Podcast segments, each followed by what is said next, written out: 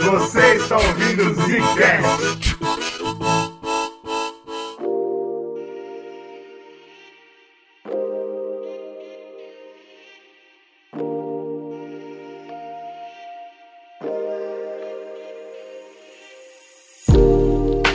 Está começando mais um Zcast no bagulho, olha aí, rapaziada! Que é o Bruno. Aqui Esse podcast, esse podcast é numerado? Eu tô confuso. Mas desculpa, Slow. Quem é você, Slow? Quem é você? Eu sou o Slow. O cara deu um spoiler Agora aí você na me cara fez do fazer ouvinte. parecer mais lento do que eu já sou, né, cara? Você é foda. É foda. Isso é um truque Eu- aqui seu. que fala é o Eugênio, cara. E eu não sei se esse podcast é numerado, eu imagino que não. Porque esse podcast é especial, porra! É Uh! um podcast especial porque nós estamos participando do RPG Com 2022. É Cara, é isso? a terceira edição desse evento. A RPG Com abriu aí as portas pra podcasts participarem. E é claro que o Zcast, quem ouve a gente sabe que a gente gosta muito de RPG. E a gente decidiu falar, pô, vamos participar dessa parada, vamos mostrar pro mundo o que, que a gente tem a dizer sobre RPG. E o que a gente tem a dizer é terrível.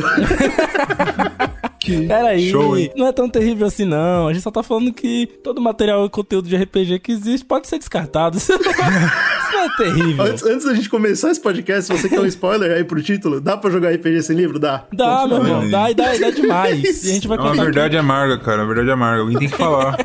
Mas antes eu gostaria de pedir pra todos os ouvintes do Zcast, que já estão acostumados aí com o nosso podcast quinzenal, nossos conteúdos no YouTube, na Twitch, né? Que sigam a página do RPG Brasil, o arroba RPG Brasil, que é o organizador deste evento maravilhoso, e também se inscreva no canal do YouTube dos caras. E se a pessoa tá ouvindo a gente pelo RPG Brasil? E aí? E aí você vem até o Zcast pelas redes do Zcast, é arroba Zcast, olha que maravilha. Toda quinzena tem podcast, a gente faz live toda semana na Twitch, e os temas são variados, de cultura pop, ciências e maluquices da vida, né, cara? E é claro que a gente gosta muito de RPG. E uma coisa que a gente sempre passou na nossa experiência foi dificuldade financeira. Então, quando a gente viu a oportunidade de falar sobre RPG não no fala evento, no né, passado, não, né? Passou, entendeu? Tá passando. Ah, é, vamos falando de gerúndio, vamos tá passando. Uma realidade nossa é a é a dificuldade financeira. E aí a gente parou pra pensar e falou, pô, todo mundo vai falar, né, de livros legais e dados bacanas, e é uma coisa que a gente nunca teve. Aí a gente pensou, peraí, vamos falar sobre isso, vamos falar sobre a experiência do proletário brasileiro, a galera que quer jogar e não consegue. Você consegue, cara. E a gente vai mostrar como. A gente vai falar por quê aqui, a gente vai estudar esse todo esse cenário nesse podcast que vai ser muito, muito gostoso. Pra, pra quem tá ouvindo pela primeira vez o Zcast, é interessante deixar claro pra vocês que esse é um podcast um pouco diferente. A gente vai contar umas histórias nossas, não é típico, normalmente a gente faz pesquisas e fala mais sobre o tema nos nossos programas, mas esse a gente decidiu fazer mais pessoal, porque Com é um assunto certeza, muito mano. pessoal pra gente. Aliás, o, o meu caminho com RPG cruza muito com o de vocês, né? Apesar de eu ter conhecido o Brunão antes, a gente é, já jogou muito RPG junto com galeras diferentes, né, cara? Eu não, eu nunca, só com vocês. olha aí, olha Brunão é aí. diferentão. Não, porra, mas Brunão, a gente jogou com pessoas diferentes arrastando você conosco, entendeu? Ah, entendi, entendi. Não que você foi buscar por conta própria uma Nunca, nova turma. jamais. Você não é louco. A gente, você não pode, a gente é ciumento. Gosto de pessoal doido, né, assim, cara? só eu Pessoa normal, eu não eu tenho, me incomoda.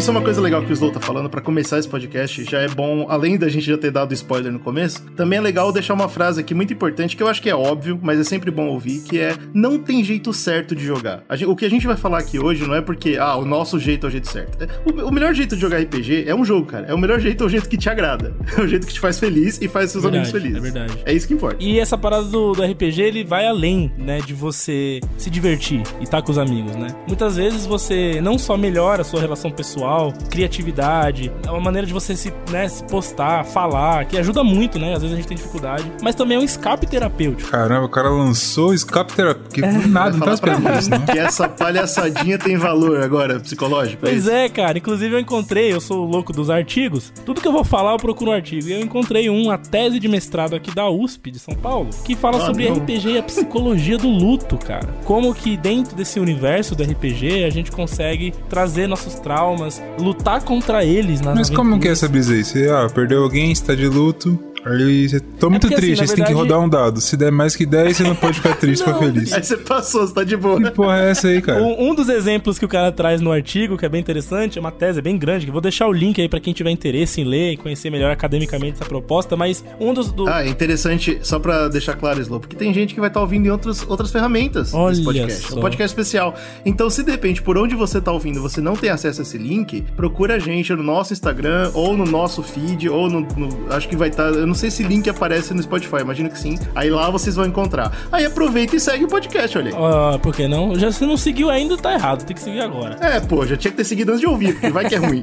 Mas o, o- o mano que faz essa tese, ele, ele traz um dos casos que ele traz é bem legal, porque é um dos personagens que o cara é, coloca na aventura e que faz parte da aventura e que ensina os personagens e que tem toda uma aventura com eles é o, o pai dele que ele perdeu, sabe? Nossa. Baseado no pai dele. Então, tipo, não- eu não tô falando que é exclusivamente pro luto, tá? Essa proposta, essa análise foi pro luto, mas existe outras, cara. Eu lembro de uma aventura que eu joguei de RPG na escola que um dos nossos amigos que tinha muita dificuldade de falar em público, por exemplo, ele conseguiu melhorar bastante essa característica dele hum, sem nenhuma tensão nisso, tá ligado? Completamente livre. É, a gente jogava RPG só por lazer mesmo e o cara se soltou um pouco por causa dessa parada, Ah, com né? certeza. Então cara. ainda tem isso, né, cara? Eu, eu defendo muito RPG nesse aspecto. Mas eu acho que, tipo, também. a ideia de criação de histórias, você faz isso, né? Tipo, um escritor, por exemplo, geralmente ele escreve sobre os traumas dele, ou um músico, ele escreve sobre isso. Sempre então, tem um tipo, pedaço pô, seu, né? Passou um bagulho na minha cabeça, eu vou fazer um personagem, vou falar de mim mesmo numa música que, tipo, né? ou Um poema, ou enfim, um livro que tá falando dele mesmo, por exemplo. No RPG, quer queira ou quer não, você tá contando uma história, tá ligado? O Bruno acabou de meter que RPG é arte, do nada.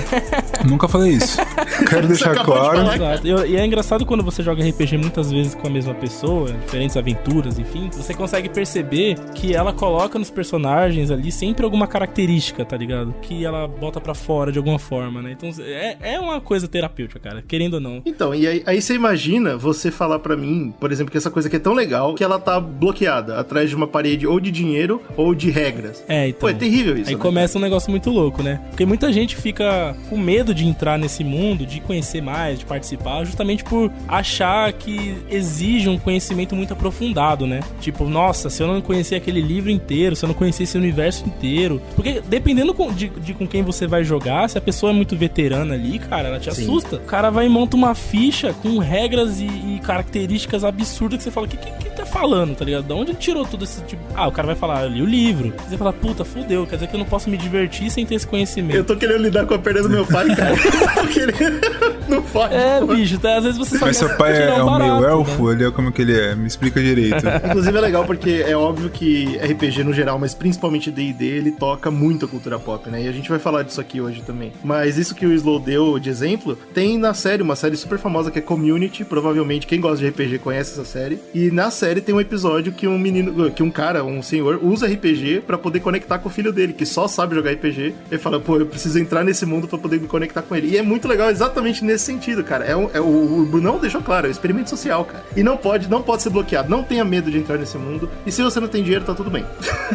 Pois é, problema. mano. Eu lembro de uma vez que eu era novato ainda nesse mundo, né? Jovenzinho, slow. E fiquei sabendo que existiam grupos de RPG nas escolas públicas nos finais de semana, né? Que tem aquele projeto de abrir, deixar as escolas abertas pra galera fazer esporte. E aí a galera não faz esporte. né? É um Tinha esporte, até, né, cara, é um Rapaziada do esporte. Eu, eu- eu- um tempo muito atrás eu ainda, eu ainda era, né, tentava jogar um basquetinho, aquelas coisas. Eu falei, porra, eu vou tá aí, vou colar com a, com a rapaziada da RPG pra ver qual é. Você arrependeu, Slow? Você E- arrependeu? Cara, eu fiquei muito travado, porque eu já jogava RPG, não com, né, com uma galera vasta ou com muitos sistemas e não, tipo, eu, eu gostava, não tinha muito- muita experiência. Mas aí eu fui lá e o que eu encontrei basicamente foi uma galera muito apegada a é, conteúdo de livros, de regras, Uhum. né? Sim. Eles jogavam Dungeons and Dragons, que é tipo o ma- o maior de todos, né? Então, na época era o 3 e 3.5 ainda, né, mano? Que eu não manjava muito de core. E a parada é que eles não tinham, por ser uma galera que tava já há muito tempo jogando e tinha todo aquele ritmo, eles não tinham muita paciência de, tipo, esperar o cara pensar no que, que ele vai fazer, como ele vai combar. Às vezes eu dava um ataque, os caras, tipo, você, porra, que merda, você poderia ter feito melhor. como se eu tivesse num teste de habilidades, tá ligado? Tipo, é, é- é conhecimento e habilidades. É uma prova. É como se fosse uma prova, tipo, você tem que acertar tudo aqui pra ir bem. E aí, porra, não foi divertido, entendeu? É, então, porque a gente hoje vive uma fase muito New Age interessante, que é bom, óbvio, não tô falando mal, tá, rapaziada? Mas a gente tá tentando é, ser mais né, aberto e mais inclusivo e tal, isso é muito importante. Só que o problema é que a gente esquece que a comunidade gamer ainda não é isso. É óbvio que seria muito bom, vai ser muito bom quando a gente se tornar isso, mas a comunidade gamer é nojenta. Então, essa experiência que o Slow viveu não foi um ponto fora da curva. Essa é a É, curva. ponto nem da- dentro da curva. É, não, totalmente. O ser humano é nojento e existe muito esse gatekeeping dentro dos jogos. Então, é, é, pô, é mais motivo ainda pra pessoa se sentir afastada, né? E não querer participar nunca de um negócio desse. Imagina, pô, se essa é a primeira experiência de alguém, você acha que vai voltar? Não vai, cara. É foda isso. Não vai. Por mais que os caras tentem ali, não, eles não, não foram escrotos comigo, mas os- a- o modo de jogar deles não, não combinou, tá ligado? Tanto é que uma das coisas que eu mais gosto, eu, eu gosto de jogar D&D, eu entendo as regras, eu vejo sentido nelas e tudo, mas assim, pera lá, tá ligado? Uma das coisas que eu mais gostei no D&D ultimamente foi a, o 5, 5E, né, que é o é, Ele Advanced. simplificou muita coisa. Né? E a galera tem gente que odeia, né? Porque fala, porra, ficou. Meu sistema ficou básico, ficou bobo, né? Mas eu acho muito bom, porque eu vou. Mais pra frente a gente vai poder falar melhor sobre a aproximação de outras pessoas que a gente levou o RPG até elas, né? Porque agora eu tô contando a, a experiência inversa. E eu acho muito rico quando você tem um sistema que é tão amplo, tão grande, tão famoso, e que ele, ele mesmo se, se simplifica pra garantir a diversão. Essa foi a proposta. E eu acho muito É legal. engraçado, eu acho muito né? legal o porque 50 ter feito a gente, do- nos nossos olhos, é bonito porque parece que eles estão abrindo as portas pra galera que não tinha oportunidade antes. Mas a real é porque eles precisam vender É livro. verdade. Também É, tem o, isso. O motivo não é bonito, mas é bom que eles estão fazendo. Mas é então tá engraçado bom. porque, tipo, eu lembro que no começo, como a gente jogava muito com poucas regras, tipo, sei lá, tinha um cara que tinha um Sheriff não sei o que, um cara que tinha um livro de vampiro e a gente tava jogando Power Ranger, tá ligado? Foda-se. Então, a gente Uau. pegava um bagulho. Peraí, vampiro é D10, a gente tem um D10, que show, dá pra fazer alguma coisa. Pega essa ficha e adapta, tá ligado? A gente fazia coisas assim. Eu achava isso da hora. Quando, tipo, eu fui jogar com uma parada, tipo assim, ah, tem a regra, tem não sei o que, tem que ver isso, porque aí você tem que fazer aquilo.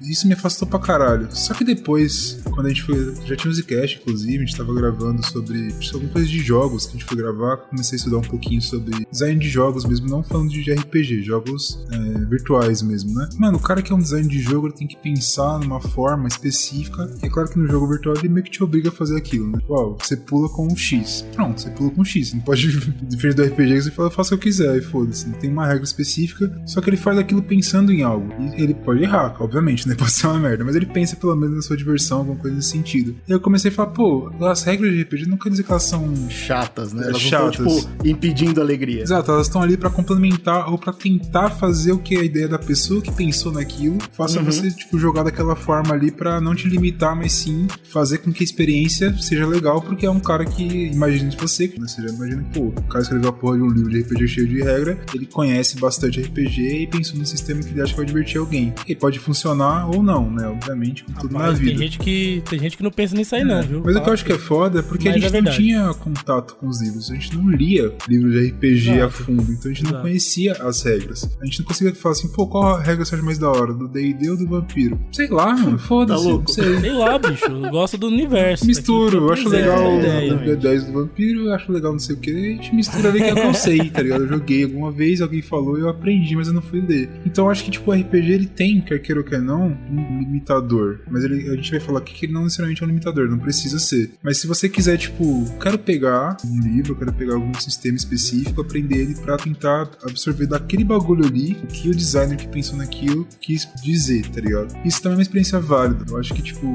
a minha visão, pelo menos, de RPG era muito fora disso. Eu quero que se foda, vou jogar qualquer merda, quero, Quero pensar jogar, uma história porra. e ficar rodando dado lá e já era. É, e a gente, às vezes, aprendia que, tipo, é, não funcionava muito bem. Tipo assim, ah, nosso era rodar D10 e já era. Mas aí, putz, a gente ficava muito forte, a gente fazia uma coisa que, putz, cagava na história e tal. Aí, não, peraí, aí a gente descobriu uma outra regra que tinha, putz, essa regra aqui acho que vai se adaptar. E a gente ia adaptando o nosso jogo, tá ligado? Mano, basicamente quem fez isso pela primeira vez foi a galera que montou RPG. Tem uma origem, de- tipo, eu acho que as duas que a gente mais vê isso que o Brunão falou, a evolução disso, é o D&D, que o Slow já falou, né, que a gente tem, pô, tantas versões já, que a, 5, a 5E, que é atual, ela tem toda essa bagagem, tudo isso que ela foi aprendendo com os anos. Ou a primeira, a primeira versão de D&D era horrorosa, terrível, de tanta regra que tinha. Aí eles foram melhorando, falou, aí, pô, lançaram a 4, a versão 4 é, é- não tem regra nenhuma, é uma palhaçada do caralho, eles, opa, tem que voltar pra regra.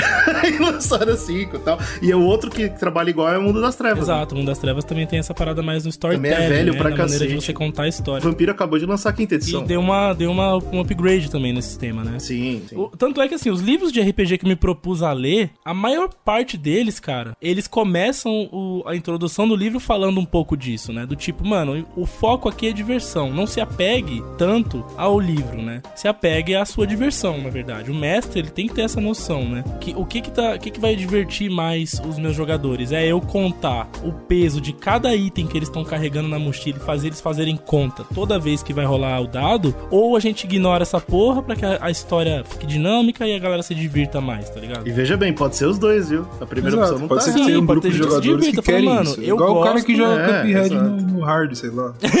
Esse cara aí é um. Esse miserável do GG, Não, mano. Ele, GG é maluco. ele me fez quase zerar Cuphead, meu irmão. O que foi um. quase um trauma na minha vida. Aquele jogo desgraçado, cara.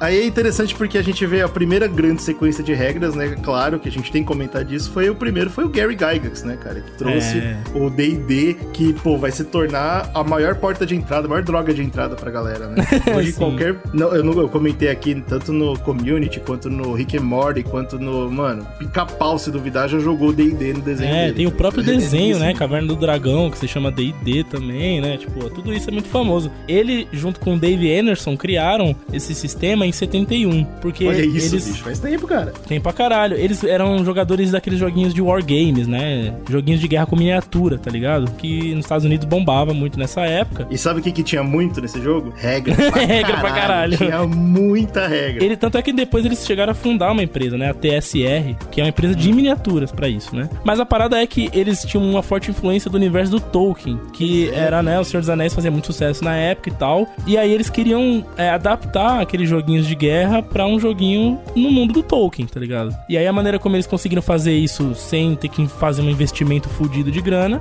foi simular é, regras pra que você pudesse fazer uma interpretação daquele mundo e não, tipo, tivesse material físico mesmo Vamos pra jogar com jogar a com ele. imaginação? O quê? Ó, tem uma notícia quente aqui, hein? Dungeons and Dragons tem um filme sendo desenvolvido há um tempinho, inclusive. Ele foi adiado Opa. novamente pra 2023. E vai ter o Chris Pine, se eu não me engano. Pô, ai, que... Ainda... Nossa, eu achei que o Brunão ia meter o Chris Pratt já. Ia, puta, ficar puto. Ainda bem que é o Chris Pine, então tudo bem. Menos mal. Tá bom, tá legal, tá justo. E esse jogo ele sai com o nome de The Fantasy Game, né? Uau. E aí ele acaba fazendo um é um sucesso. jogo sobre criatividade, mas os caras não tiveram muito, né, cara?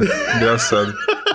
É foda, né, bicho? Mas ah, acho que o, bom- o nome bom vem depois, né? Que Dungeons and Dragons é um puta nome legal, né, cara? Puta, É, é, o é nome, engraçado que é um nome bem icônico, simples, né, cara? É bem óbvio. Tipo, ó, a gente fez um jogo Sim, que tem várias ele dungeons, que são tudo, tipo né? masmorras, né? E tem dragões no meio, porque dragão Tem chama dragões. atenção, né? Legal pra caralho. É, Foda-se. E aí, em 74, aí, é, eles criam aquela, aquela caixinha, né? Uma- era um, um boxzinho tipo War, né? Que você compra, um tabuleiro, que vinha com o material de regras, os dados e aquela coisa toda desse universo, né? E aí, daí pra frente, sucesso, né, cara? Até hoje, né? Imagina que loucura você montar o primeiro set de regras, né? A gente tá falando aqui, a gente vai chegar, obviamente, no- na ideia de você jogar sem livro. Mas imagina a galera que queria jogar não sabia o que era, então nessa época eu nem tinha essa noção. E aí pega esse primeiro livro que na cabeça do pessoal que fez era boas regras que estavam justas e iam ser uma diversão gostosa.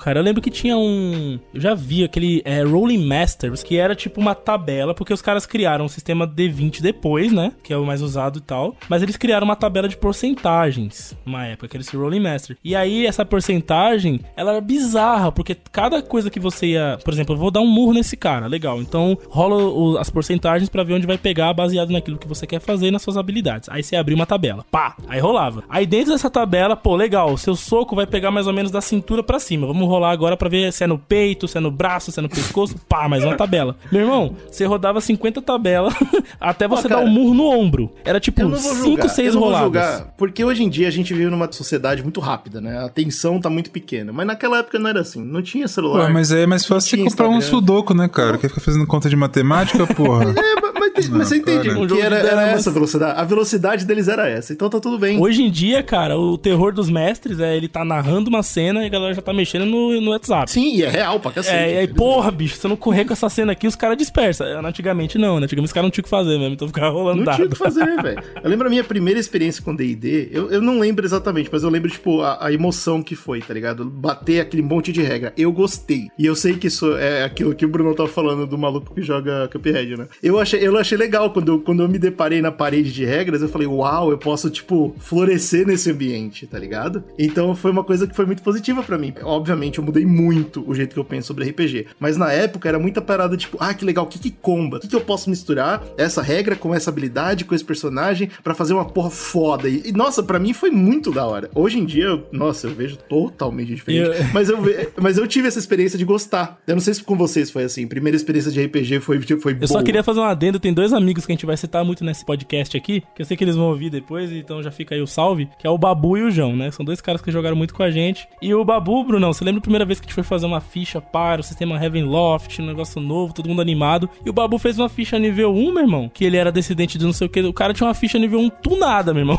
Aham, uhum, de história pra caralho. tipo, que porra é essa? Por que, que o cara tem mais 5 de ataque, mais 40 de defesa? Que porra é essa? Não, porque ele foi, ele foi né, interpretando os backgrounds que o livro oferecia. Por ele ter um domínio ali daquelas regras, ele conseguiu pegar as melhores características possíveis. E combou um cara fudido. Eu e o Bruno tinha um personagem com, sei lá, 6 de não, vida. Meu personagem era um monstro, né, cara? ele era todo deformado. Um monstro que não conseguia andar porque tava cheio de, de defeito no corpo. Mano, era uma merda a nossa ficha. Mas assim, dentro desse universo de regras, que era isso que encanta quem gosta de regras, como a gente falou, né? Dentro desse universo de regras, você consegue montar, né, uma árvore de, de, de habilidades e características bem personalizada, né? E fazer esse personagem parecer único mesmo, né? Ah, mas olha, olha que legal, só pra gente não perder esse exemplo, porque eu lembro que esse RPG foi bem legal, hein? Por mais que a gente ficou uma noite só montando ficha, mas quando a gente foi jogar, foi legal pra caralho.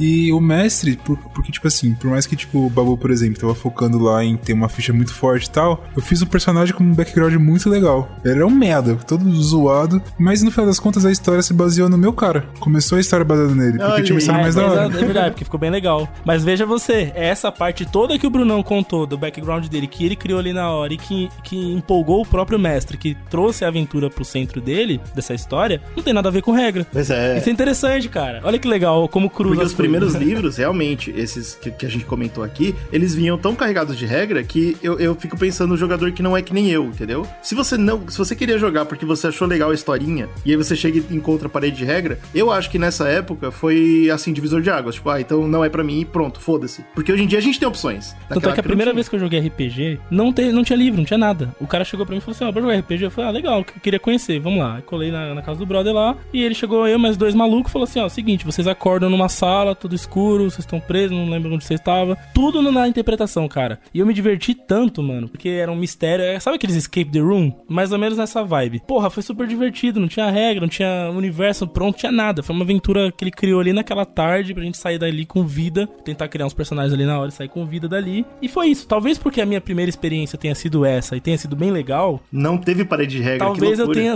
crescido um RPGista, se é que eu posso dizer, sem estar muito associado com regra. Normalmente era essa a minha visão, entendeu? Tipo, puta, tem muita regra. Af, tá, vamos lá. Tipo, tanto é que eu sempre falava pros mestres que eu ia jogar DD. Mano, eu não manjo muito. Você me ajuda aqui, tipo, onde, onde que eu ponho os, os bagulhos. Porque o que eu quero fazer é interpretar o cara, no final das contas, e, tipo, rolar os dados para brincar aqui e tal. Essa que é a vibe, né? Mas eu entendo, tipo, quem teve o primeiro contato com regras e foi positivo também. Porque a regra tá lá para tentar auxiliar nesse sentido, né? Pra tentar criar para você um, um, mundo que não seja completamente aleatório as suas ações, né? Pra tentar fazer elas terem aí, um sentido. Vamos dizer que eu, te, eu tô aqui hoje em dia. Eu acabei de assistir Rick and Morty e venho pra vocês. Amigos, eu, eu sou muito fã de Rick and Morty. Eu sou um pequeno incelzinho. E eu quero muito jogar D&D, porra. Pô, vamos lá. Aí eu pesquiso, né? Eu jogo rapidinho aqui na Amazon. Prau, 120 conto livro. Eita, rapaz. Aí eu falo, pô, e não é o livro, né? É o Starter Set, que vem, tipo, específico para você fazer uma coisa só e tá aí aberto. O, o, o Starter Pack é o quê? É o que você, você monta ficha? Só, só monta ficha? Não, não. Ele tem uma aventura inteira, que é o Fandelver, ah, é tá, tá. Ele tem os dados necessários e ele tem só as regras básicas para você usar naquilo, entendeu? Tipo, você, claro, você pode usar as regras básicas o resto da sua vida. Tá, mas, mas você não é tem nem básicas. aquele material do livro do jogador para fazer a ficha? Então, que se você quer o livro do jogador, é 200 conto.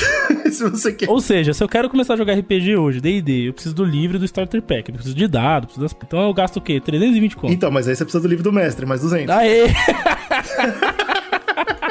200 conto por aí também, você encontra o vampiro. Então, se você quer ir pro lado do mundo das trevas, mesma coisa. Uhum. E aí tem a questão dos dados, tá ligado? Se você quer dado específico, irmão, você tá olhando aí pra gastar uns 40, 50 conto. Então, bicho, isso soma muito pra uma galera que nem sabe o que, onde tá se Uhum. metendo, É entendeu? foda, cara. E veja bem, eu não tô- a gente não tá falando nesse podcast aqui que é injusto isso. A gente sabe quanto custa, a gente não sabe porque a gente nunca fez, mas a gente tem uma boa noção de quanto custa pra você fazer isso. Não é à toa que a gente tava falando sobre toda a loucura que o Gary Gygax passou pra escrever o primeiro livro. Não é fácil, cara. Você precisa de um você precisa de alguém pra escrever, alguém pra editar, artista pra fazer arte. Pô, se você vê livro de RPG hoje em dia, pô, é lindo, dá vontade de ficar folheando de tanta coisa da hora que Não, tem. mas eu que sempre gostei de desenhar, por exemplo, eu lembro que eu desenhava pra caralho Bruhá, porra dos bagulho dos livros de vampiro. Olha aí. Não, o Brunão era nosso desenhista oficial da aventura, né? A gente criava uma aventura e o Brunão desenhava os personagens de todo mundo, né? Porque o Slow tentou desenhar uma vez, o bagulho era feio demais, meu irmão.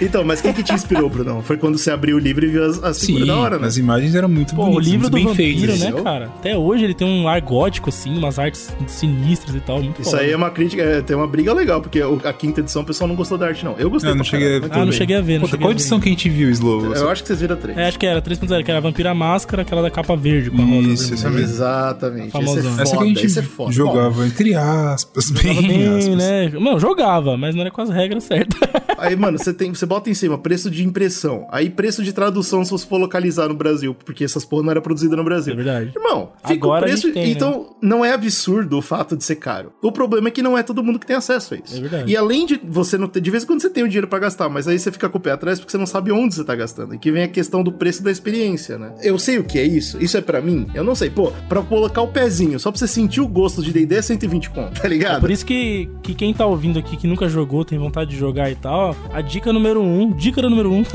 é você procurar um grupo que já tenha, né, o- os dados, que já tenha alguma experiência, que já, já consiga mestrar alguma coisa pra você e tal, pra você não começar essa brincadeira sozinho, né, cara? Pra você conhecer. Ou você faz o que a maior parte das pessoas fazem, que é assim, pra começar um hobby, você sempre começa do mais barato possível. E aí você vai evoluindo. Pô, eu gostei, quero comprar um bagulho extra tal, legal. Porque agora você sabe o que é. O que é o mais barato possível? É, o- é, antigamente, nossa época, era o Xerox, né? Hoje em dia é o tal do Torrent, então Cara, existe o opções. tanto de Xerox que eu via, eu, eu achava que o mundo do RPG era feito de Xerox, cara. Só de... Depois de muito Pode crer, tempo que eu fui ver Mas é aquele livro verdade, vampiro cara. aí, foi, ah, não, é um livro. Caramba. Demorou pra descobrir que existia um livro de verdade físico, né? Mas, inclusive, quando o, no Brasil chegou o RPG nos anos 80, né, a galera era conhecida como geração Xerox mesmo, porque... Mas faz sentido, né, pô? Os livros só tinham em inglês. Uhum. Então, a maior parte da galera que tinha contato, primeiro porque vinha de fora, e depois porque era inglês, normalmente era um pessoal mais jovem e que normalmente era de universidades ou que estavam atrelados à tecnologia. Por isso que era chamada, a galera falava que era coisa de nerd, né, e tal. Pode crer. Segunda coisa, a galera não tinha grana pra, pra importar esses livros, ou pra, né, tempo pra reescrevê-los. então o que a galera fazia, pô, dava jeito de arranjar um e tirava Xerox pra todo mundo, né, cara? E dessa Xerox saiu outra Xerox e aí ia. É, virava o torrent de Xerox. Nossa, não por acaso, pelo menos do que eu me lembro, a gente tinha umas muito ruins. Então, claramente era Xerox de Xerox mesmo. Sim. Porque a qualidade era tão péssima que mal dava pra ler. Meu, eu tinha muito material de RPG antigamente e era tudo isso. Ou era coisa feita à mão, que a gente desenhava, que a gente escrevia, que a gente inventava, ou era Xerox de algum lugar. Sempre. É. Tá ligado? Livro físico mesmo eu nunca nem tive. Uma vez eu ganhei um de alguém que não se interessava por RPG. Tinha um livro lá do Senhor dos Anéis. Falei, pô, você gosta do Senhor dos Anéis? Toma um RPG do Senhor dos Anéis. Eu peguei, era uma merda. O sistema era uma merda.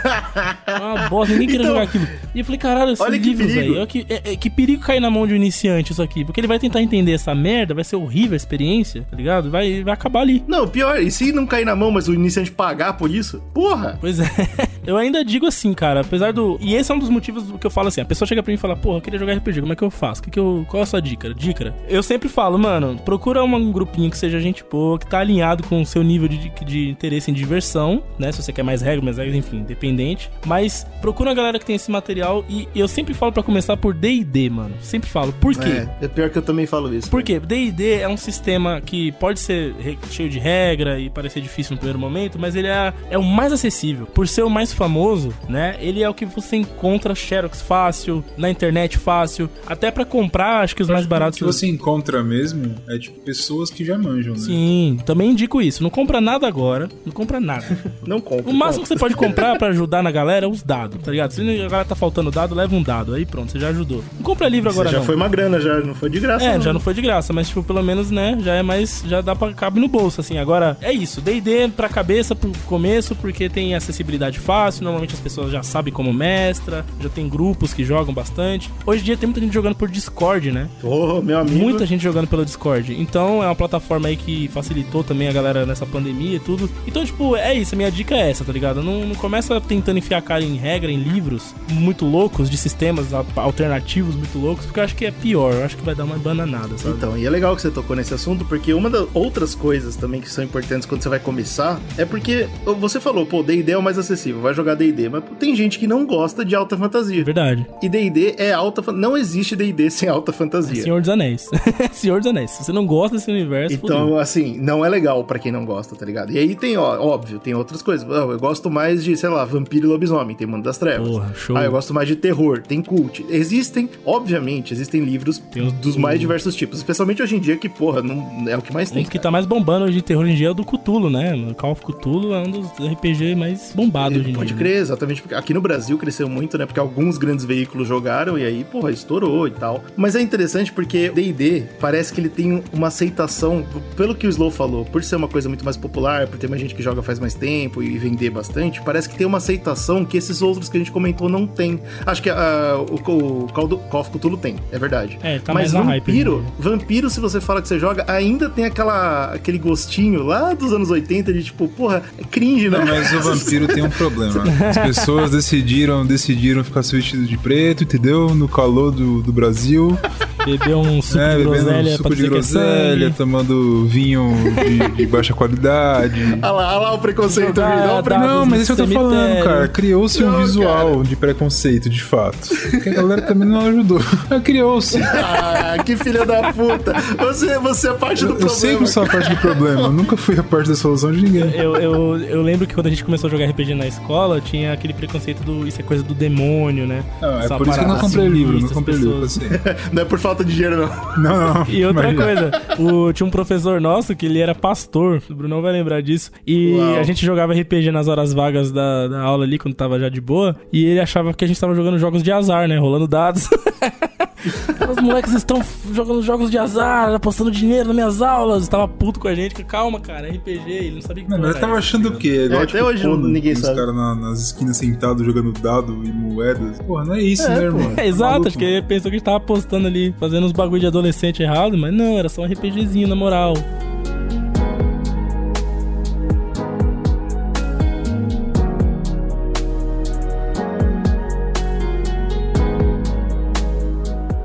O problema número um é esse, né? Existe ainda essa, essa- esse estigma em alguns. Claro que tem alguns que escaparam, mas, pô, a maioria ainda tem estigma foda. E aí, se você consegue quebrar isso, ainda tem o problema disso que eu comentei do tema, né? Então, pô, se você vai pesquisar agora, não, beleza, eu não quero jogar D&D porque não é- eu não tenho interesse nisso, mas eu amo Matrix. E eu adoraria jogar um jogo no universo de Matrix. Aí você vai jogar, problema Matrix RPG. Você vai encontrar uns 20 livros, bicho. Coisa pra cacete. Vários sistemas diferentes, de várias empresas diferentes, uma loucura do cacete. Esse- isso, né, é profissional. Se você for procurar amador, vai ter mais 50, 100 que amadores Porque lançaram aí é, tem- vale citar que existem pessoas que se né, aprofundam tanto no universo de RPG, mestres, que criam essa vivência muito foda de regras, que falam agora eu vou escrever o meu próprio sistema, É. o meu próprio livro. Eu consigo melhorar essa, essa porra. Vou É, fazer então o meu. tem muito, mano. Tem muito sistema, inclusive ou muita coisa boa mesmo. assim. Claro, sim, sim. Vou até contar uma história de um bagulho desse daqui a pouco. Onde eu tô querendo chegar é não- nisso. Tipo, ao invés de você ficar perdido nesse mar de coisas, de vez em quando, é legal você inventar o seu, cara. Vê uma parada que você gosta e fala, pô, eu quero que.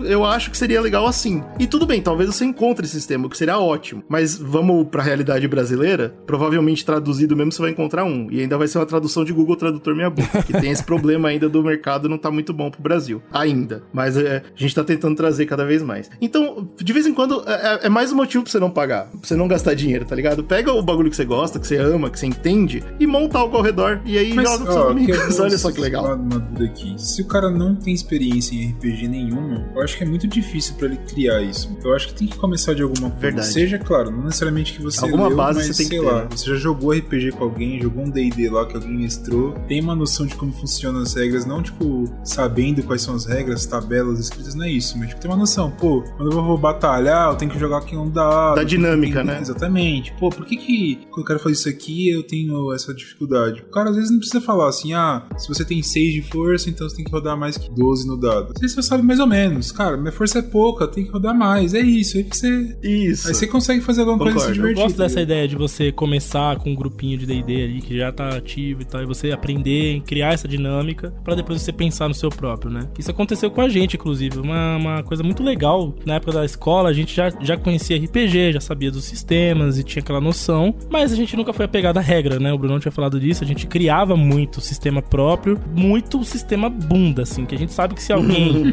que entende lesse ia falar que bosta de sistema, Muito tá ligado? caramba. Mas era o que divertia a Era gente. tentativa e erro. Você fazia a regra, hoje não deu certo. Amanhã a gente joga de novo, só que sem essa Exatamente. regra. Exatamente. E a gente fazia assim, toda semana era um mundo novo. A gente fazia de mitologia grega, era Olha que de legal.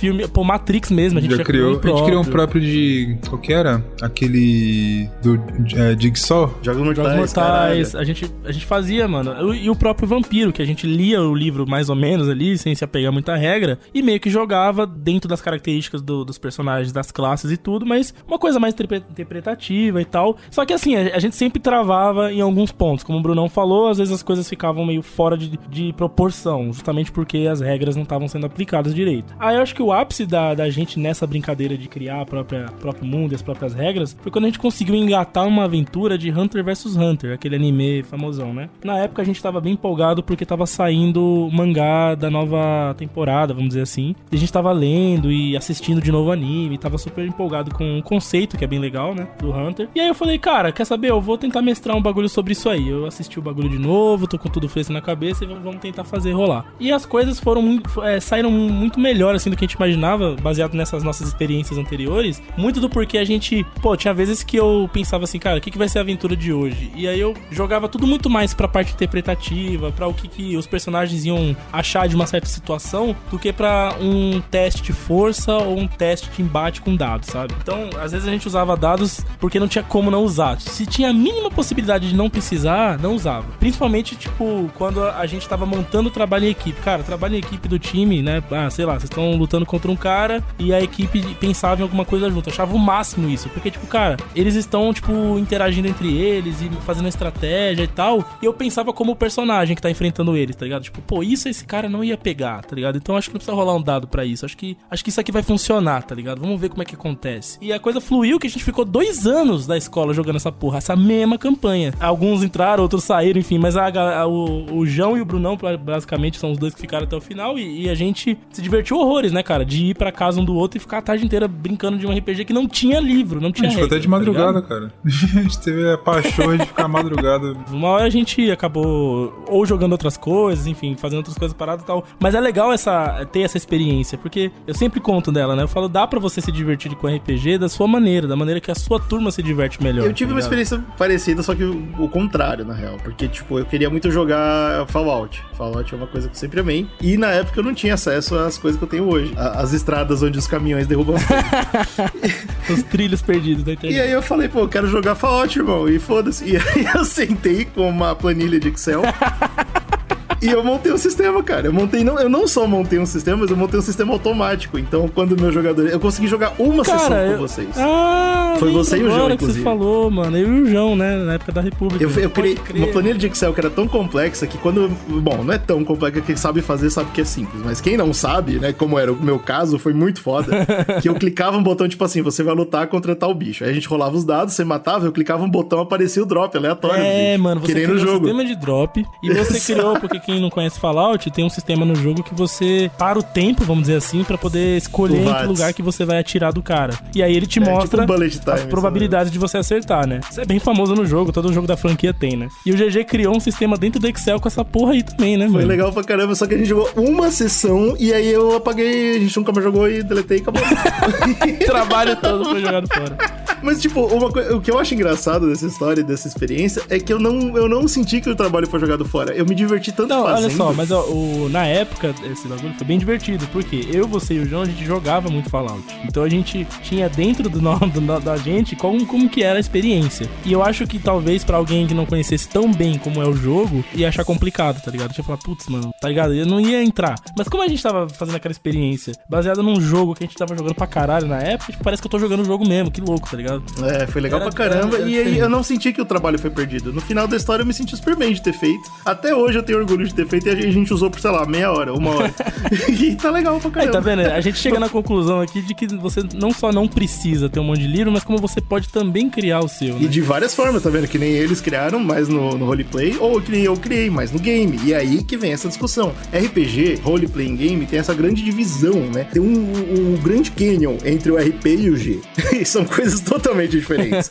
o RP é o roleplay. O roleplay você pode fazer sem dados, sem livro, sem amigo. Roleplay você pode fazer sozinho. Inclusive, você pode parar fazer aqui sem agora e... amigo, recomendo procurar ajuda. Não. Não, cara. Calma, Bruno. Ó, você já viu você aquele- Nunca, você nunca imaginou alguma coisa que você era, tipo, outra, você era o chefe, o dono da sua empresa? Você nunca imaginou que você era, pô, o presidente da NASA? Quando eu era criança, eu Não. tendia a fazer bastante isso. Eu não sei, cara. Só uma recomendação E hoje, também. é, hoje morreu, morreu sua Não, mas imaginação. eu, eu não tendo a Não ficar fazendo isso, né, cara? Acontece. Mas olha só, o que uma. Não sei se você. O Bruno, não sei se ele conhece. O GG, eu sei que eu já, já vi até ele usando, usando D. Que é aqueles livros de RPG solo. Não sei se é a mesma coisa. O que Não eu vi já era viu, aquela Bruno, história que tinha. Que você ia lendo uma história, normalzinho do livro, e ele falou: Cara, aconteceu isso aqui. Você acha que o personagem vai fazer X ou Z? Então vai pra página tal. Aí você continuava a história. É esse daí? É mais, ou, é mais ou menos isso aí mesmo. Só que tem uns que ficaram bem famosos no Brasil também nos anos 80, 90, ali quando a RPG estourou, que eram feitos por editoras brasileiras e que você tinha uma mini fichinha mesmo e você fazia sozinho a parada. Mas tinha essa parada de pular uma pras Mas era, era gostoso mesmo. E aí dependia, dependia das habilidades. Então, pro maluco que nem eu, era maravilhoso. Essa frase não pega bem pro Entendeu? maluco Porque- que nem eu, o cara fala, pô, o cara é doido. Então,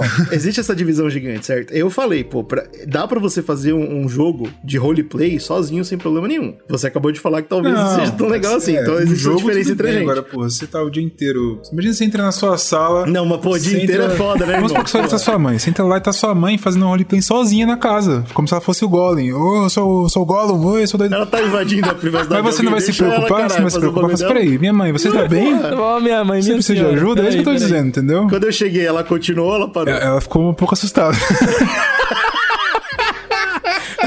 Foda. Se ela ficou Então tá assustada, é sinal de perigo. Foi uma reação boa. Foi Não, uma não. reação Se boa, você cara. chega, ela olha pra você e fala, oi filho, tudo bem, continua jogando o joguinho dela. Boa, mas Ó, aí eu. Fiquei preocupadíssimo. Ela caralho. assustar significa que ela sabe que tá fazendo algo errado, cara. Tá tudo bem. Aí você falou algo errado, tá vendo, cara? Tá falando, cuidado com isso aí.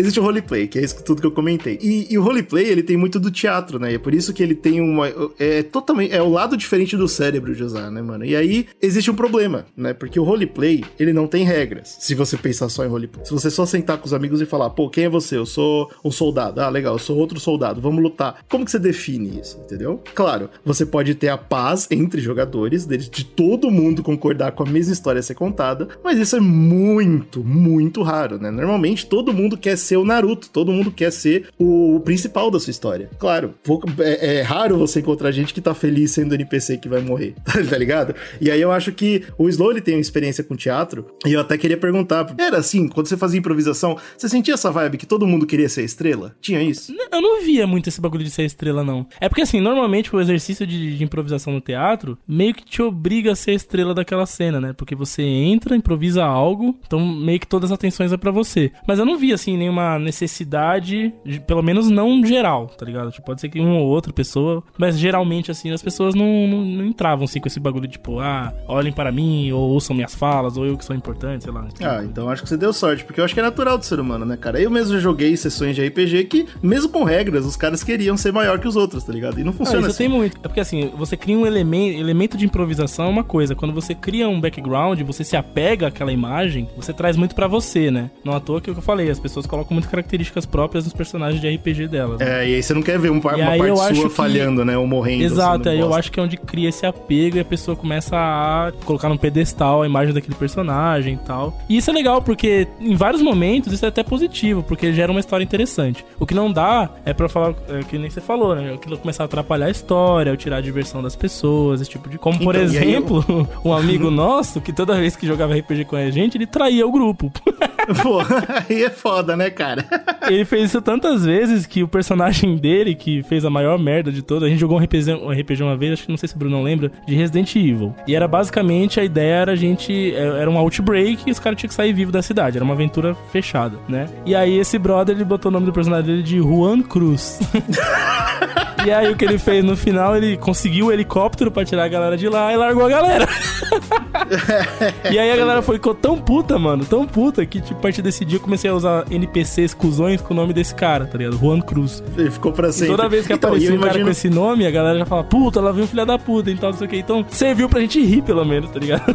É, mas imagina que chato, né? Pra uma pessoa que tá tendo a primeira experiência ou tá começando, ver um cara que quer e fode todo mundo pra diversão Pô, é dele, foda, ligado? né, cara? É Então, foda. isso é um problema e a comunidade sofre muito disso. PVP é o maior problema de todos. Quando, um- que nem o exemplo que eu dei, se os dois jogadores estão numa batalha, os dois são soldados, quem, como você define quem ganha se não tem regra, entendeu? E algum, alguém vai sair triste a menos que um de lá esteja preparado pra morrer. Mas aí eu, Então, eu, eu jogo muito a culpa também disso no mestre, tá ligado? Porque, tipo, o cara que tá mestrando o ambiente do PG, ele precisa ter esse controle de, tipo, cara, se não tá divertido. Ele, é- mano, o mestre é o deus daquele mundo, tá ligado? Se ele quiser, ele muda as regras, ele faz o que ele quiser, entendeu? Ele é onisciente. Aí que tá, mas você falou, mas você falou a palavra-chave. Ser mestre é ser regra. Regras são parte de ser mestre. É a ferramenta que o mestre tem pra atuar sobre o mundo são as regras, Pra deixar tudo ah, justo, entendeu? Essa é a parada. É, é, então, e, e o que eu digo é isso, tipo, o mestre que ele vê que tem um jogador que tá fudendo a paçoca, que tá ruim, que não, enfim, que não tá sendo divertido de alguma forma, ele precisa mexer ali na, na situação pra coisa ficar mais confortável, é óbvio, se a coisa ficar pessoal é diferente, vai ter que ter uma troca de ideia até a galera. Mas eu falo assim, no jogo, na jogabilidade mesmo, né? Então, aí que vem um livro que é caro pra cacete, e ele parece ser imparcial, certo? Quando você tem o livro, você tem essa visão de, pronto, tá todo mundo jogando mesa, na mesma mesa, com os mesmos pesos. Tipo, ninguém vai me fuder, a menos que eu deixe, por causa das regras. É assim que funciona. E além disso, ainda tem a questão de dar uma veracidade pra parada, entendeu? Então, por exemplo, por que que D&D sai na frente de outros RPGs que são mais roleplay? Porque D&D tem regras. Então, quem olha fala, não, isso é um jogo. É, chega ao Eu ponto. jogar né? isso- chega a um ponto de, por exemplo, o jogador faz, ó, vou fazer uma ação aqui baseado nas regras de ação. E ele sabe que nem mesmo o mestre Vai poder impedir ele. pode, tipo, duvidar do que aconteceu ali porque ele fez do jeito certo da regra, exatamente, exatamente. E aí fala, ó, beleza. Então eu vejo muitas cenas, às vezes, de pessoas que manjam bastante do jogo discutirem com o mestre. Não, mas aí você tá me tirando o dado de não sei o que lá. E o mestre olha, às vezes fala, pô, tá certo, tá errado, enfim. Baseado no quê? Na regra. Beleza, aquela ideia, né? Agora, né, se o bagulho for atrapalhar, mano, é melhor que você fazer de um jeito legal. É, pô, vai ser o herói da sua cabeça, vai jogar sozinho.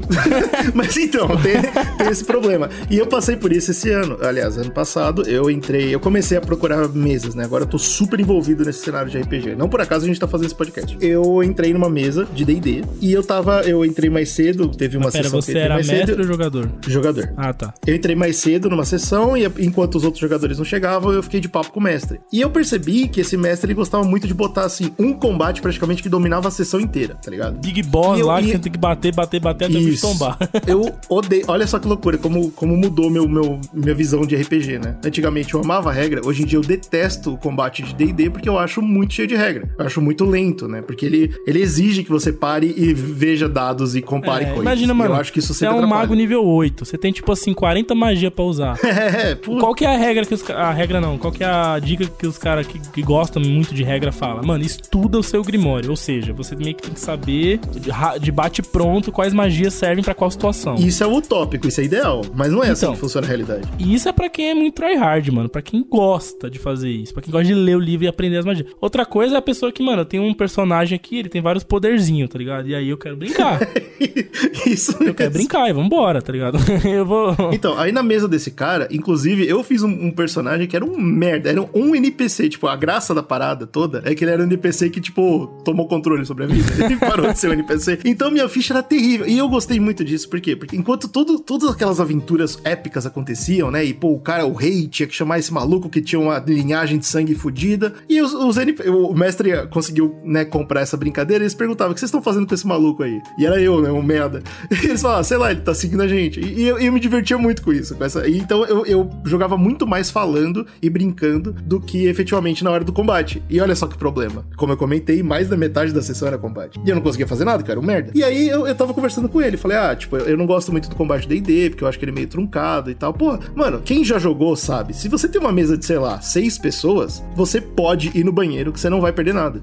isso aí, isso é triste pra cacete. É, até chegar na sua vez ali. Por né? melhor. E, e, aí tudo bem, tem gente que defende, não, pô, mas se o mestre é bom, ele deixa interessante. Óbvio, tem que ser. Se, não, se, se o mestre não deixar interessante, nem dá pra jogar. É, não tem nem como, bicho. E aí, Acabou. eu tava comentando com ele e eu falei, pô, eu gosto mais de contar história, né? Não por acaso eu fiz esse personagem e tal. E ele falou, puta, eu odeio. Minha. Eu amo ver número, tá ligado? A minha parada é o combate. Eu acho que é a coisa mais divertida do mundo quando tudo para e a gente fica comparando o número. E eu fiquei, caralho, que loucura, né? Ó, que diferente. Como a gente encara esse jogo de forma é, é, totalmente véio. diferente, entendeu? E sim, isso Essa é prova como cada RPG sistema também, né, depende né, de cada pessoa. Então, por exemplo, onde que eu quero chegar com isso? Eu já pesquisei muito e quem pesquisa online vai saber do que eu tô falando. Tem um monte de dica online de como fazer o combate do D&D ficar mais rápido, entendeu? Então, você corta isso, você já prepara isso, você prepara isso aqui e tal. Você basicamente tá mudando o sistema. Então, o que eu tenho para dizer para você, e, eu, e, a conclusão óbvia de quem estuda é, o sistema não é para você. E tá tudo bem. Não é que D&D tem problema. É que D&D não é pra você, cara.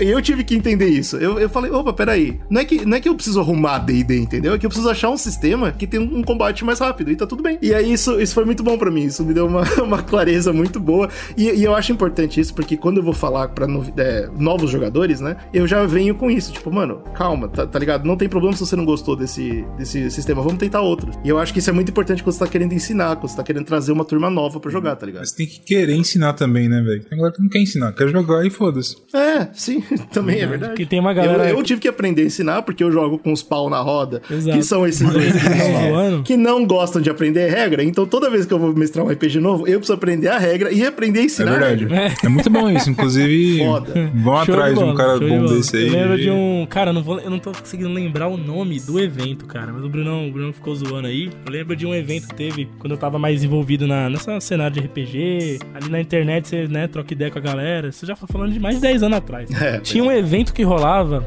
aqui em São Paulo, que eu não vou lembrar, era Mansão Alguma Coisa, que era um live action de vampiro. Então as pessoas tinham que ir vestidas. Uau! Né, de oh, vampiro. Eu não tô falando nada.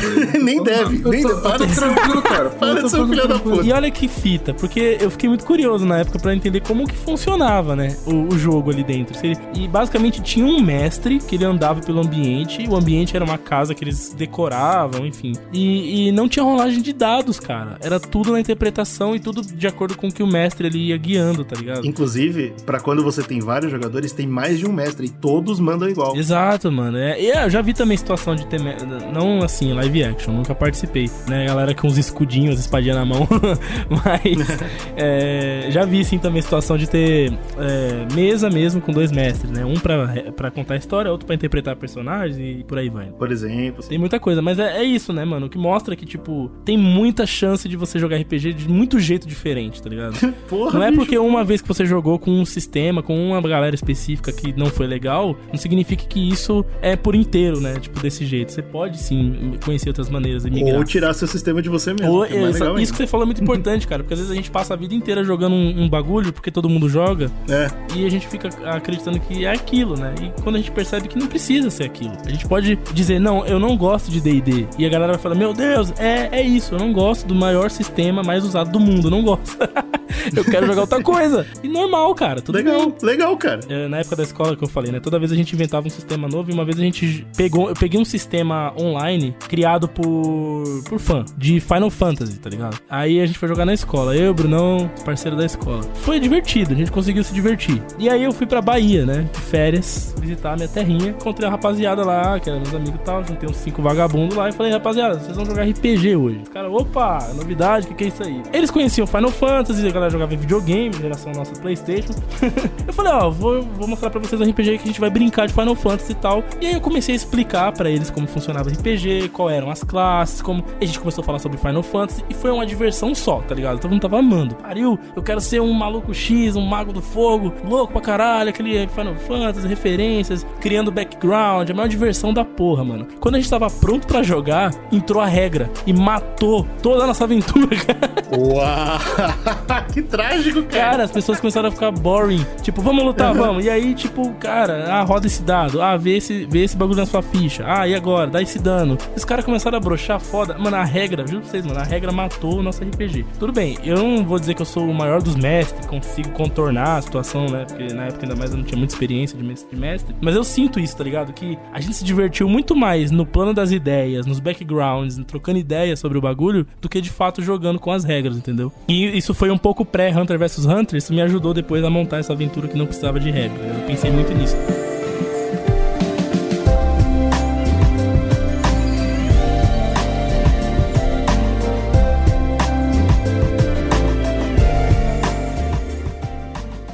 Tem a parada dos dados, né, cara? E aí é o último ponto que eu queria falar sobre o G do Role Playing Games, que, como eu comentei, pode afastar algumas pessoas ou não, e depende. Eu, eu tô contando tudo isso aqui pra vocês, obviamente, com o objetivo de mostrar pra você o, o que te interessa, né? Pra dar aquela mastigada já na informação e você ir direto onde você quer ir, ou montar seu próprio sistema, porque não? Inclusive, o Zcash super recomendo. O, o dado é, é foda, porque ele tem a natureza aleatória, né, cara? Nada dói mais do que você ter uma ficha monstra e você rolar um 1. E, por- e- e- assim, eu, Slow e Brunão, eu sei que a gente gosta disso. A gente se alimenta dessa A parada. gente se diverte. Pô, né? dá pra é, um bom mestre, por exemplo, pega uma, uma falha e, pô, transforma num- numa memória inesquecível pra todo mundo e todo mundo se diverte e tal. Mas tem jogador que não quer isso, tá ligado? Jogador que nem, por exemplo, aquele que o cara que eu conheci que ama número, acho que pra ele deve ser absolutamente terrível, né? Você, você falhar, apesar de todos os seus esforços, apesar de você ter entendido todas as regras, você vai e falha, é muito ruim. Ele quer ver o meteoro cair no dragão. Ele quer ver, exato. Essa é a Ele parada, é, a di- a situação. diversão dele é Ele essa. quer falha. E aí, não por acaso, existem vários RPGs ultimamente, né? Eu, eu tenho visto muitos porque eu, eu fico seguindo essa cena, de RPGs que são sem dados, né, cara? E tá fazendo um sucesso cada vez maior, porque essa galera quer as regras claras. Então tem mais esse lado ainda, tem mais essa terceira via que tá muito grande de RPGs sem dado, mas com regra. Tem uma regra do tipo. O que funciona? Não entendi. Se você tem essa capacidade, você faz essa ação. Bom, Ah, tá, entendi. Você é um cara forte. Entendeu? Então eu sei que você vai abrir isso. essa porta. E tá tudo bem, entendeu? Você nunca. Ah, tá. Então legal. Ah, eu curto assim também. Eu gosto porque fica mais na interpretação, né? É isso, eles tiram a capacidade, eles tiram totalmente a natureza aleatória do, do jogo, entendeu? Que pra muita gente é a parte mais divertida. Eu amo rolar dado. Eu acho que uma maneira de jogar assim e ficar bem legal é se o mestre tiver uma, uma imaginação bem foda. É, sim, eu acho com que certeza. quando- quanto mais você cai no sistema mais aberto de interpretação, mais pesado fica pro mestre. Tanto é que o mundo das trevas, de vampiros, homem e tal, apesar de ter regras, eles focam muito nessa parte, né? Se você é um vampiro X, você tem, tem inúmeras situações que não envolvem regra que acontecem quando você chega num lugar, tá ligado? Isso E você- mesmo. o Não, mano, você mestre, acabou. ele- Nem parece que você não viu a quinta edição, porque a quinta edição, mano, praticamente jogou todas as regras fora e ficou assim, do jeito que você tá falando Então, agora. e aí envolve não só um conhecimento do mestre desse universo, de como que funciona esse universo, mas também dele como ele consegue interpretar esse universo pro cara que tá jogando, tá ligado? Como ele consegue passar essa coisa toda. Então fica cada vez mais difícil pro mestre quando ele vai tirando regras e vai deixando mais interpretativo. E aí, aí você vai pra um livro que nem esse que eu comentei, né? Que é sem dado, mas com todas as regras. Isso aí facilita muito a vida do mestre, né? Porque tá tudo lá. Tá claro o que vai acontecer. Então, realmente, a, a ideia toda no final de todos esses tipos que a gente mostrou aqui foi pra mostrar que o melhor jogo pra você é o que te deixa feliz. Eu repeti o que a gente falou lá no começo, né? É o que, é o que funcionar pra você, pros seus amigos e pro seu grupo. E se você não tem amigos, é o que funciona só pra você, cara. E é isso, Então, tudo acabou. bem. Eu tenho um amigo que ele fala assim, porra, eu comprei o FIFA novo e só jogo no Easy. Falei, caralho, bicho, por quê? Ele, porque eu quero fazer gol, meu irmão. Eu não quero tomar gol. Você entende? Pô, eu entendo já- muitos caras. Eu faço isso também, cara. Já, ele falou, já tô tomando muito gol na vida, meu irmão. Todo dia uma merda. É, bicho, Hoje eu quero fuder, golear, eu quero golear a Argentina. Foda-se, eu não vou tomar gol. E, e eu- e é isso, e é isso que diverte o cara, não é desafio. É, é o cara, Cara, não gol é um depois crime. do dia de trabalho. Tá tudo bem. O cara tá tratando o direito dele, cara. Eu gosto de jogar no hard, porque eu gosto de me fuder, e tá tudo bem. Vergonha do Eugênio. Assim. Ah, bom, e aí, basicamente, então, se a gente mostrou aqui pra você que tem todo tipo de jogo possível e imaginável que você pode fazer, que você pode criar, que você não precisa gastar uma grana, mas vamos dizer que você não tem a criatividade ou a bagagem, que nem o Brunão falou, né? Pô, puta, mesmo assim, eu não, eu não consigo gastar dinheiro e eu não consigo inventar nada agora, nesse momento da minha vida. Felizmente, a gente vive num momento onde a internet dominou totalmente o cenário de RPG. É, porque assim, a pandemia ela abriu pra gente, óbvio, né? A gente já vive no mundo tecnológico faz é tempo, né? Claro, Mas é, assim, a- com a pandemia a gente, tipo, aprendeu a explorar mais ainda esse espaço, o virtual, né? Muito mais. Já existia, cara, não sei se vocês lembram do- dos. Eu não vou lembrar aqui dos sisteminhas. Existem sistemas, sites, enfim, ferramentas online de jogar RPG já há um tempo. O Roll20 é mais famosa de É, o todas, Roll20 é, o, é famosão, usado pra caralho, né? Hoje é o maior. Sim, Mas já houve mais undergrounds, entendeu? Eu lembro de um que parecia o MSN. E você conseguia botar os bagulhinhos ali, os bichinhos, os lives da galera. E era tosquíssimo, mano. Era um negócio arcaico pra caralho, mas era o princípio dessa coisa toda, né? Você jogar online. Então, né? e aí, qual que é a fita? Hoje tem a comunidade muito forte online. Você não só encon- en- consegue encontrar discords e números pra você assistir os jogos sem ter que jogar pra você ter uma base e tal, ou participar com a galera que tá cada vez mais aberta, aquilo que eu comentei no começo também, a comunidade é nojenta, é, mas tem cada vez mais gente querendo abrir as portas. Ainda tem, você tem acesso a sem precisar piratear, sem precisar de sacanagem, sistemas grátis. Isso existe, já tá aberto no mundo pra você. Tem um que é, e aí quando a gente vai falar de simplicidade, né, de jogar, rolar o mínimo de dado possível e ter a maior número, maior quantidade de diversão, tem um que eu, eu recomendo pra todo mundo, chama Honey Heist. Obviamente só tem em inglês, mas como é uma página só o RPG inteiro, não é difícil de traduzir. e é básica, a história são ursos tentando Ah, pegar a gente mel. jogou esse, é muito Eu legal. já joguei com o pessoal aqui, da- aqui de casa, eu, Brunão, as nossas namoradas. Foi super divertido, não precisou de regra, legal, não precisou de nada. Eu sentei, eu sentei com eles e falei, mano, vocês são ursos e vocês querem muito pegar o mel, vamos. E foi super divertido. Então, isso, porra, isso serve de lição muito forte que tá, tá aí. E, e eu pesquisei, acho que por, sei lá, 10 minutos na internet. É, é RPG de graça, sem sistema. Pô, surgiu. Isso é "Yeah." legal, cara, porque ainda mais se você Sabe? tem, né? Se você tem algum convívio com o inglês também, você consegue encontrar tanta loucura, cara. Eu não sei se o, o GG vai lembrar, não sei se o Brunão já ouviu falar. A gente jogou um RPG recentemente que era das velas. Eram 12 velas? O- 10, é, acho que é 10. Enfim, É, lá, era um RPG assim, que não tinha, não tinha também assim muita regra e tal. A única coisa é que o mestre ia contando a história, a gente ia passando por aquilo. A história pode ser de qualquer E todo mundo coisa. morre.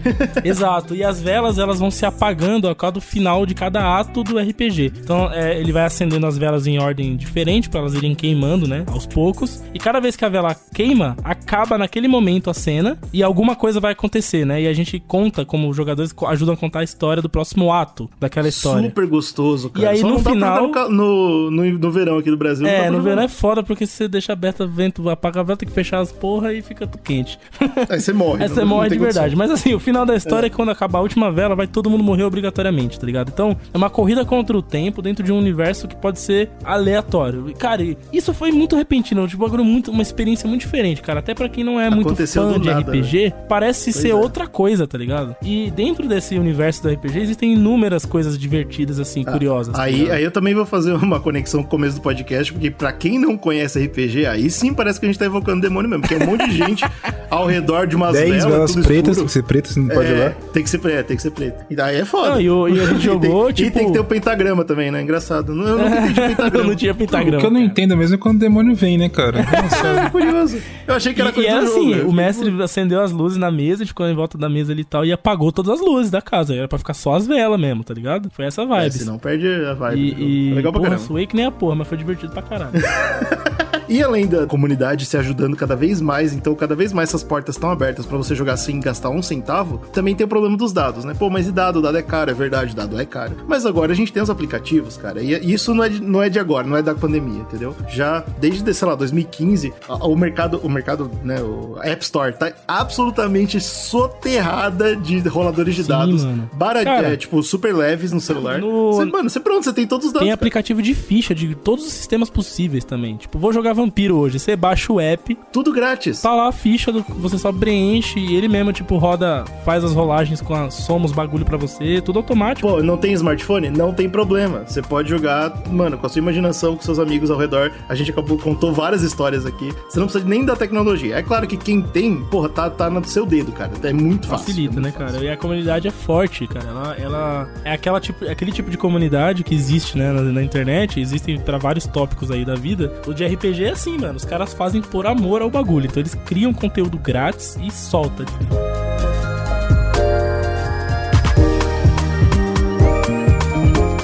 Finalmente, a última coisa que eu queria falar da comunidade, antes da gente fechar o podcast, que esse vai ser mais curtinho mesmo. É, pra quem não tá acostumado, nossos podcasts são bem mais longos. Qual que é o negócio? Tem a parada do financiamento coletivo, né, cara? Aqui no Brasil, como eu comentei, tá crescendo muito a cena. E hoje, se você pro- procurar financiamento coletivo de RPG brasileiro, não vai faltar página pra você. Se você tem dinheiro, né, pra, pra investir, você acha que é legal, não vai faltar oportunidade. A fita é que eu não gostei muito quando eu pesquisei pra entender e ver o número de fitas que tinha, porque eu não entendi quanto você. Eu queria ter uma média de dinheiro, né? Quanto a média de grana que você precisa dar pra ter um livro de um RPG nacional. Uhum. E não existe Caramba. dado, infelizmente. Porque normalmente esses sistemas você paga um valor X e ganha o, o livro digital, aí paga um outro valor ganha o livro físico e aí vai, né? E aí não tem muito disso, assim. A galera, eu acho que por, por ser um cenário meio novo ainda, a galera é meio assim, tipo, se você ajudar a gente, você recebe algum dia o digital, o físico não tá no papo ainda, e você, a gente vai te agradecer muitão, tá ligado? E é nessa pegada. Então, eu acho que esse cenário tem que crescer muito ainda. Tem espaço pra crescer, é óbvio, mas é muito legal como tá crescendo e como cada vez mais aquilo que eu comentei no começo não vai ser real. Você não vai ter só uma opção traduzida mal feita em português. Além de você ter ótimas traduções, você vai ter feitos no Brasil. E, pô, isso é muito da hora, cara. Eu já joguei vários cenários brasileiros, inclusive. Teve um que eu peguei todas as regras, aprendi a jogar inteirinho e a gente nunca jogou, que foi o Desafio dos Bandeirantes. Isso me entristece profundamente, mas tudo Cara, bem. você lembra que gente um- uma vez surgiu um RPG que, que não é brasileiro, mas ele foi trazido pro Brasil na época do Guerra dos Tronos, que tava bombando. E era um RPG, um RPG no sistema próprio de Guerra dos Tronos. Eu comprei essa parada e falei, GG, você que é o, o grande mestre. Falaram, vi na internet que esse sistema é muito foda e tal. E o GG foi lá, leu, o pai, a gente jogou, cara. E nossa, como foi divertido, porque era um sistema que você tinha batalhas de diálogos, né? Porque Nossa, bom Game of caramba. Thrones é esse, isso, né? esse aí, esse é o exemplo de parede de regra. Regra É, tinha muita regra, isso é verdade. Mas quando você interpretou tudo bonitinho e fez funcionar ali, é obviamente que tem a condução do mestre, toda aquela coisa, mas, pô, funcionou. Era uma coisa nova, porque a gente não tava brigando de porrada. Brigar de porrada em Guerra dos Tronos é o maior erro que você faz, você morre. Exato. Agora, você vai ter que enganar aquele cara, você vai ter que, tipo, jogar um cara contra o outro e fazer política. Nossa, achei muito foda. Eu- e eu fico muito feliz porque quanto mais crescer, também o Zcast acho que vai botar cada vez mais os pés no RPG. Pra quem gosta, esse ano a gente tá lançando uma série maravilhosa de RPG no cangaço brasileiro, tá muito divertido. Infelizmente foi gravado há muito tempo, então a qualidade do áudio não tá 10, mas a, a- a aventura tá fenomenal. e tem cada vez mais gente jogando, né? A fita é essa, a quarentena acabou trazendo as pessoas pro RPG. E o RPG abraçou todo mundo. E eu tive uma experiência bem legal é, recentemente, porque é aquela coisa, eu fui iniciado no RPG, né? Eu joguei com amigos e tal. E eu nunca iniciei ninguém assim, tipo, trouxe e mestrei e, e- e mostrei e tal. E aí, quando rolou a pandemia ali no auge da quarentena, todo mundo preso de dentro de casa, não tinha o que fazer, os dias eram longos, né, cara? Eu juntei a minha família aqui em casa, cara, minha mãe, minha irmã e tal, meu irmão quando tava afim. E falei, cara, vamos jogar um RPG aqui, vai ser louco. E, e, mano, foi muito divertido, porque eu nunca esperei ver. Minha, minha irmã era mais nova, assim, 12 anos, tudo bem. Hoje ela já se interessa bem mais e tal, ela já tá um pouquinho mais velha. A minha mãe nunca imaginei que ela pudesse jogar, tá ligado? E aí, cara, foi muito divertido, porque elas curtiram. é, a gente fez um. A gente jogou DD, mas a gente tentou fazer uma coisa que ficasse mais divertido pra gente, então adaptou um pouco as regras, ficou uma coisa mais narrativa, ficou divertido. A gente, a gente gastou vários dias da quaren- da quarentena se divertindo assim, tá ligado? E acho que esse é o maior exemplo de como você pode apresentar RPG. Se você é uma pessoa que manja de RPG, que gosta muito, é apaixonado pela parada, é, eu acho que o prazer é esse, entendeu? Você conseguir passar pra alguém essa, essa ideia e, e não ser muito atrelado àquele negócio que você talvez já só você já conheça, assim, entendeu? Mas aqui, ó, aqui eu acho que vale um disclaimer, hein, Slow? Vale um disclaimer. Porque assim, se sua mãe, seu pai, enfim, sua família não for muito mente aberta, não sei se vai funcionar não, cara. Não, Tem que começar de passinhos Eu pequenos. com certeza nunca na minha vida conseguiria mestrar um RPG pros meus pais. Não com certeza, eu sentido. conheço seus pais, eu sei que não daria certo, mas eu tô falando assim. Só, só um disclaimer, porque às vezes o ouvinte fala assim, nossa, que legal, vou jogar um RPG com meus pais, eu começo a jogar lá pra ah, do demônio e Vai tomar no cu, criança. moleque do caralho. Então, cuidado. Não, eu sei, mas eu tô acho que falando isso... é qualquer pessoa, mano. Isso é legal mesmo, tipo, a ideia de pais. você pegar, tipo, amigos no geral, seja familiares ou não, juntar pra fazer uma parada bacana é foda, cara. Eu Talvez tivesse dado errado, tá ligado? Eu tentei porque tava na quarentena e tinha tempo livre. E deu certo, foi legal e foi divertido. O que eu quero dizer é que se você gosta muito dessa parada, de- tente dar a outras pessoas, né, que você acha que vai curtir a vibe e tal, dar essa chance de conhecer também, sabe? Só que não limite, né, a maneira como elas vão conhecer esse mundo. Deixa fluir, tá ligado? Deixa rolar. Eu acho que deu pra pintar muito bem aqui o cenário. O que, que a gente queria falar com esse podcast, né? Que é não fique que a assustado. conclusão, inclusive, é que a gente deveria escrever um livro de, de Olha RPG, né? Puta, livro escrever um livro lançado. Convidar as pessoas que estão vindo conhecendo o Zcast agora aí no nosso feed de podcasts e conhecer o Zcast RPG. A gente tá Tem começando. um D&D, inclusive, né? Tem um D&D lá, Tem um. D&D, tem um RPG de cangaço e tem uma brincadeirinha que a gente fez de investigação. É claro que a gente tem muita vontade de fazer mais conteúdo, né, disso. Tá cada vez mais caminhando pra isso, mas é por enquanto a gente tá indo aos pouquinhos, né? E a questão toda é essa, em que você tem que tirar desse, desse podcast, além de seguir o Zcast, é que você não tem que ter medo de barreira de preço, de barreira de filha da puta, de barreira de dado, nada disso, cara. RPG é uma puta arte maravilhosa que todo mundo tinha que estar em contato. A gente já comentou logo no começo do cast, a gente falou como é importante também psicologicamente para as pessoas. Então, se você conhece alguém que tem interesse, mas puta, o livro parece chato, ou pô, não sou fã de Senhor dos Anéis, não tem problema. Abraça a pessoa, leva ela pra esse mundo maravilhoso e vamos jogar, cara. Vamos jogar e ser feliz.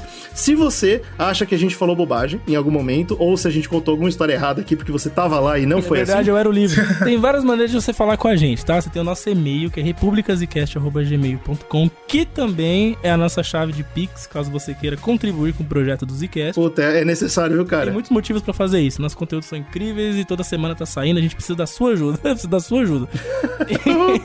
Tem também nossas redes sociais todas, né? Arroba Zcast no Instagram, tem nossa arroba República Zcast no Twitter e nossas plataformas de vídeo, que a gente tá gerando conteúdo também, que é o YouTube do Zcast e a Twitch do Zcast, onde tem live toda semana.